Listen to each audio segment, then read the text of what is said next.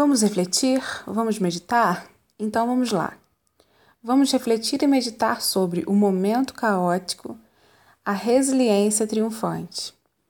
É bem nítido em nossa existência, quando nós passamos por momentos bem caóticos na nossa vida, aonde nós enxergamos nada mais além do que um grande caos, uma nuvem, uma tempestade e por várias e várias vezes, por momentos bem malucos da nossa existência, a gente percebe que as ondas do mar de caos, de mais notícias de momentos onde nós ficamos sem saber para onde ir.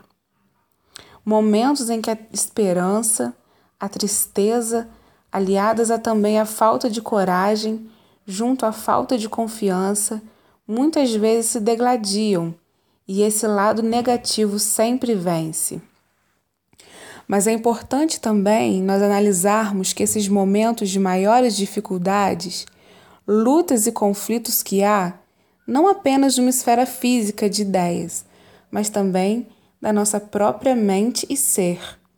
Nós temos que ter a grande certeza de que, certamente, após esses momentos, nós conseguiremos avistar e ver tais coisas, ou ainda por cima, podemos tirar lições e ver sim a esperança como uma, como uma bela bailarina executando seus passos de uma forma bem firme, exigindo uma habilidade muito grande de si para executar belos movimentos.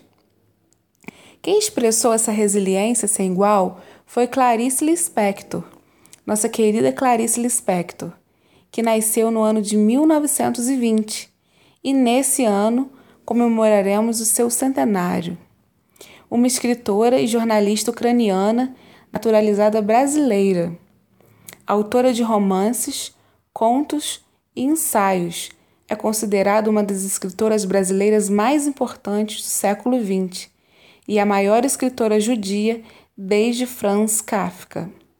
Em seu livro Para Não Esquecer, de 1978, um livro de crônicas ela diz: Só outra coisa conheci tão total e cega e forte como essa minha vontade de espojar na violência. A doçura da compaixão. Olha que coisa mais bela. Repetindo: Só outra coisa eu conheci tão total e cega e forte como esta minha vontade de me espojar na violência. A doçura da compaixão. A doçura da paixão Olha como Clarice Lispector usa uma linguagem bem forte e bem impactante para demonstrar exatamente essa resiliência triunfante, ao dizer a palavra-chave espojo, ou seja, ser derrubado de uma forma bem violenta, forte e chamativo, faz com que ela se levante apenas por uma causa, uma causa bem nobre, ao qual nós, a partir do momento em que nos encontramos em momentos bem complicados de nossas vidas, faça com que nós observamos a doçura da compaixão, da empatia, do amor ao próximo, da queda de barreiras. E assim seguimos vivendo e aprendendo.